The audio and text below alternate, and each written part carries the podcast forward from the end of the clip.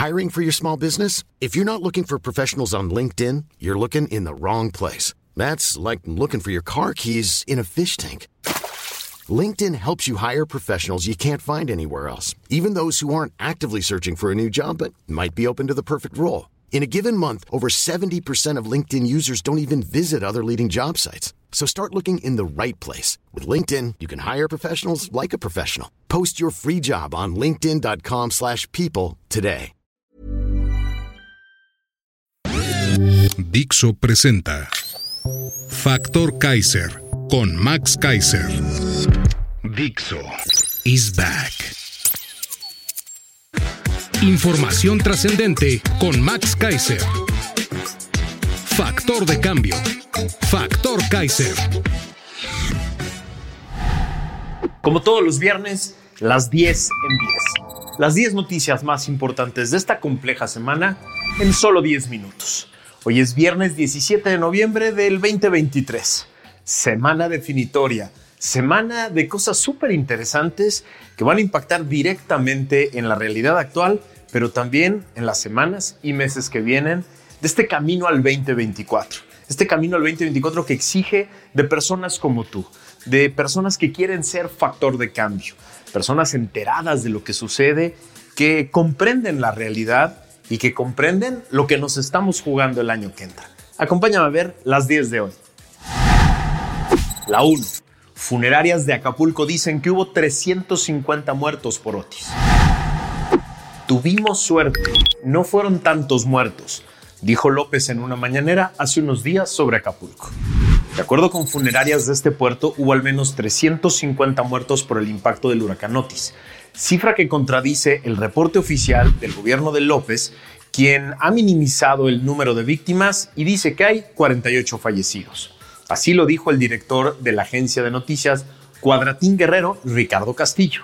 Cito, nosotros hemos reporteado en todas las funerarias de Acapulco y por lo menos debe haber 350 muertos de quienes sí lograron recoger los cuerpos de sus familiares, de sus seres queridos. Adicionalmente, hay mucha gente desaparecida, de manera que esa cifra, la de López, de los muertos tampoco corresponde con la realidad. Eso indicó. Señaló que el gobierno federal no ha dado a conocer una lista oficial de muertos ni desaparecidos con nombre y apellido. Cito otra vez al director de Cuadratín. Como ocurre en cada tragedia de este tipo, sobre todo para que la gente ayude a buscar a estos familiares, pues bueno, también todo eso no lo conocemos y nosotros estamos convencidos de que la cifra oficial que ha dado a conocer el presidente sobre los muertos es muy corta para la magnitud de la tragedia. En su conciencia va a quedar si también aquí como en la pandemia nos están mintiendo sobre las muertes. La 2. La nueva farsa de proceso interno de Morena para las gubernaturas. De la farsa del proceso interno de Morena para escoger a nueve candidatos a gobernadores del viernes pasado, podemos sacar tres conclusiones muy sencillas de explicar. La primera, el Obradorato, supuesto enemigo jurado del Frente Amplio por México, formado por el horrible PRIAN RD, carece de cuadros propios y tiene que recurrir a liderazgos quemados de esos tres partidos. Morena impone a cuatro periodistas, dos priistas, dos panistas y un verde ecologista priista como candidatos a gobiernos estatales y su gente aplaude y grita que muera el PRIAN RD. La segunda conclusión. El promedio en las supuestas preferencias es del 29%, es decir, candidatos débiles e impuestos que dependerán del arrastre de la campaña de Claudia. Rocío Nale y Eduardo Ramírez, por ejemplo, candidatos de Veracruz y Chiapas, obtuvieron un arrollador 16% de las preferencias. Armenta en Puebla, 22%. Y Clara Brugrada recibió una paliza de 16 puntos de diferencia en la CDMX y queda como candidato. La tercera conclusión y la más obvia es que todo esto fue una farsa, porque todo el mundo sabía de antemano quién iba a decidir. Un señor en Palacio Nacional dijo exactamente quién iba a quedar de candidatos. Así, la puerta está más abierta que nunca en la mayoría de estos nueve estados. La 3. La clara disparidad en la cobertura de las campañas. Todo México sabía que la elección interna de Morena era una farsa que pretendía disfrazar la realidad. Las decisiones se tomarían por una sola persona en Palacio Nacional. Y a pesar de eso, a pesar de que todo el mundo sabía, el impresentable Mario Delgado tenía los medios de comunicación masiva comiendo de su mano, transmitiendo cada detalle de este circo. Reportajes, entrevistas, publicaciones en sus portales y redes sociales desde la mañana del viernes pasado hasta la madrugada. Ridículo y vergonzoso. En cambio, el evento de Xochitl Galvez del domingo pasado solo mereció algunos videos y algunos tweets. El evento estaba lleno, a pesar de que Martín Leche con trató de ocupar la plaza con un absurdo evento del gobierno de la capital, que estaba vacío. La plaza estaba llena de personajes y dirigentes políticos, sociales y empresariales, y los medios solo hicieron algunos reportes y publicaciones genéricas. Nada sobre el intento de boicot del gobierno capitalino, nada sobre el mensaje de Xochitl Gálvez, nada, nada sobre la ausencia total de acarreados y de camiones, como en los eventos de Morena. Más les vale empezar a ponerse las pilas y a generar cierta paridad en las, en las coberturas, porque los estamos observando muy de cerca. La 4. No fui a Acapulco porque me abuchean, confiesa López desde Badiraguato. En su mañanera del 8 de noviembre dijo muy enojado, cito, Fui desde el primer día y recorrí todo y hablé con la gente y me di cuenta de todos los daños y de lo que había que hacerse para llevar a cabo el plan de reconstrucción. Y luego regresé y ahora voy de nuevo. En el episodio 130 de Factor Kaiser dijimos aquí que era una burda e inhumana mentira. En su mañanera de este martes pasado, finalmente López confesó lo que todos ya sabíamos. Esto desde Badiraguato, Sinaloa, su pueblo favorito, de 30 mil habitantes, que ha visitado siete veces ya en su sexenio, es decir, siete veces más que Acapulco. Cito al presidente, al más chillón y al más cobarde de la historia. No puedo exponerme, no es Andrés Manuel, soy el presidente de México. Tengo que cuidar la investidura presidencial. No soy Andrés Manuel, soy el presidente y no puedo permitir que me ninguneen o sea, prestarme, caer en una provocación, que eso es lo que quieren, confesó al borde de las lágrimas, porque la verdadera víctima del huracán Otis es él. La 5. Miente López sobre entrega de despensas en Acapulco. Su mañanera del lunes 13 de noviembre, el mentiroso compulsivo dijo, cito, se ha avanzado mucho en la entrega de los enseres domésticos, estufas, refrigeradores, camas, licuadoras, vajillas ya se están entregando diariamente un promedio de 2.000 o 3.000 paquetes.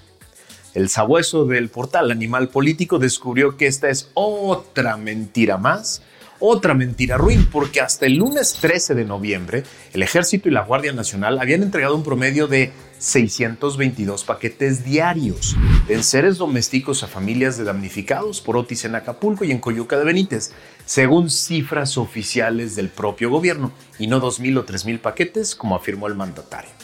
Mentir de todo, mentir a diario, mentir sobre los temas más sensibles, mentir impunemente a eso se ha dedicado este gobierno durante cinco años, con la inhumana complicidad de medios, de comunicadores, de columnistas y demás porristas que se han dedicado a normalizar la mentira.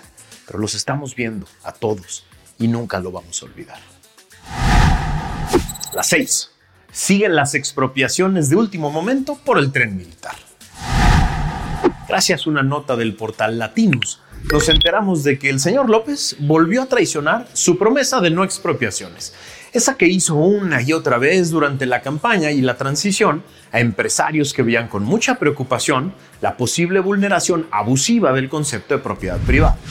El gobierno federal publicó este martes pasado un decreto por el que se expropian 750 mil metros cuadrados, que corresponden a 90 inmuebles de propiedad privada, para la construcción de varios tramos del tren militar del sureste. La Secretaría de Desarrollo Agrario, Territorial y Urbano, la SEDATU, publicó en el Diario Oficial de la Federación el decreto para expropiar las propiedades por causa de utilidad pública para la construcción de los tramos 1, 2, 3, 6 y 7 de la obra.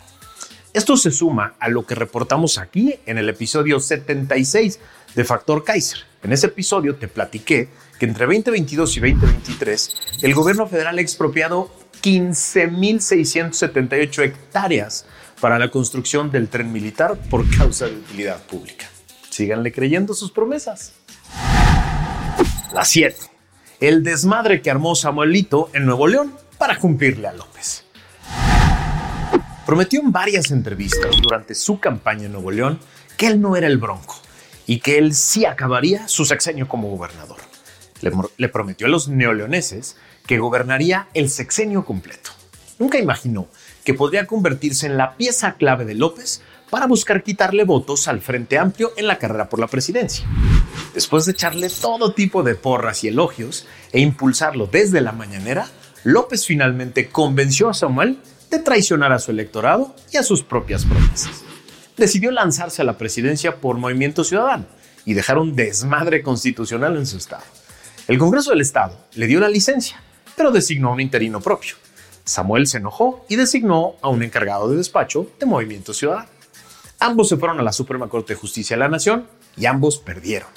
La Corte tumbó ambos nombramientos y dejó al Congreso del Estado la facultad de nombrar un nuevo interino, que seguro no va a ser de Movimiento Ciudadano. Es decir, MC pierde un Estado para cumplirle el capricho a López. Yo creo que esto es un pésimo cálculo. La 8. La terna de porristas sin perfil adecuado para sustituir a Saldívar en la Corte.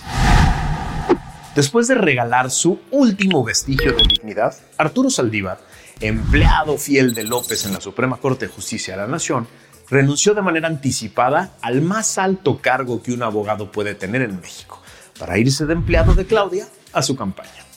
López solo tardó unos días en armar una terna para sustituirlo. Su terna parece sacada de su grupo de WhatsApp llamado Mis Mayores Fans. Se trata de la hermana de la secretaria de Gobernación, la hermana del jefe de gobierno de la Ciudad de México y la señora que le echa porras brincando en sus eventos. Hay un video. Esta funge como su consejera jurídica. Ninguna cumple el perfil exigido por la Constitución y demandado por la relevancia del cargo. Pero eso no le importa a López, porque solo las mandó para ser rechazadas por el Senado. Te explico. Después va a mandar otra terna en la que irá escondida su candidata real, porque al ser rechazada por el Senado, la segunda terna, él puede designar directamente a la ministra que él quiere. Eso dice la Constitución. Se salta así a cientos de abogadas capaces, valientes, preparadas y autónomas que hay por todo el país, que llevan años esperando la oportunidad de llegar a este máximo tribunal. Ellas tienen que aguantar ver cómo para el obradorato lo único que importa es la lealtad ciega. La 9. López en segundo plano en la reunión de APEC. Primero dijo que no iría a la reunión del Foro Económico Asia-Pacífico en San Francisco. Luego dijo que sí, pero que no se tomaría la foto con la presidenta de Perú, a la que desconoce porque él prefiere a su amigo, el populista que intentó un golpe de Estado y falló. Y al final sí fue. Y que le toman la palabra. Lo mandaron a la segunda fila, detrás del más alto del evento, y a la presidenta del Perú la pusieron muy sonriente al lado de Biden. Ese gigante que muchos incautos siguen viendo se vuelve chiquito, chiquito e insignificante en los foros internacionales, porque ahí solo es un populista autoritario más, de muchos que ha habido en Latinoamérica, como cientos que han aparecido y luego se van, para luego ser olvidados. Eso es en los foros internacionales. La 10. La fiscal carnala de Claudia persigue a diputados opositores a su ratificación. Apenas la semana pasada platicamos aquí en Factor Kaiser del extenso y muy serio reportaje del New York Times que reveló el espionaje de la señora Godoy y Claudia a opositores, a los que les inventaban delitos como secuestro para pedir datos telefónicos a Telcel. Después de que la fiscal negara sin pruebas el reportaje, el New York Times confirmó su investigación y afirmó que tenía distintas fuentes y distintas pruebas. Esta semana, además, nos enteramos por voz directa de varios diputados de oposición que están siendo presionados y amenazados por la Fiscalía con todo tipo de artimañas para que doblen las manos y la ratifiquen. ¿Es esto lo que ofrece Claudia para todo el país? ¿El uso faccioso e ilegal de la justicia para doblar opositores? Ya lo hizo su jefe durante cinco años y las acciones de su fiscal a carnala nos dejan ver que Claudia piensa hacer exactamente lo mismo, usar la justicia de manera ilegal y abusiva para presionar opositores. Estos son los 10 temas de esta semana. Estos son 10 temas que moldean ya la realidad y que van a tener consecuencias directas en lo que va a pasar en las siguientes semanas y meses. Ayúdame a que muchas más personas entiendan estos temas, los conozcan y aprendan a conectarlos con lo que está sucediendo. Ayúdame a que Factor Kaiser llegue por todos lados. Suscríbete aquí abajo y pídele a otras personas que se suscriban y compartan este contenido por todos lados para que esta comunidad siga creciendo y creciendo y creciendo. Estamos llegando a 100 mil personas a la semana por las distintas vías que utilizamos para que Factor Kaiser llegue a todos lados. Pero podemos ser muchos más, cada vez más mexicanas y mexicanos que se ocupen de rescatar a su país. Nos vemos la semana que viene.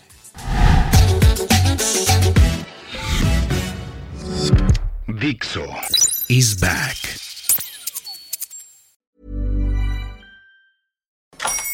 Hola, buenos días, mi pana. Buenos días, bienvenido a Sherwin Williams. ¡Ey! ¿Qué onda, compadre? ¿Qué onda? Ya tengo lista la pintura que ordenaste en el ProPlus app. Con más de 6.000 representantes en nuestras tiendas listos para atenderte en tu idioma y beneficios para contratistas que encontrarás en aliadopro.com. En Sherwin Williams somos el aliado del PRO.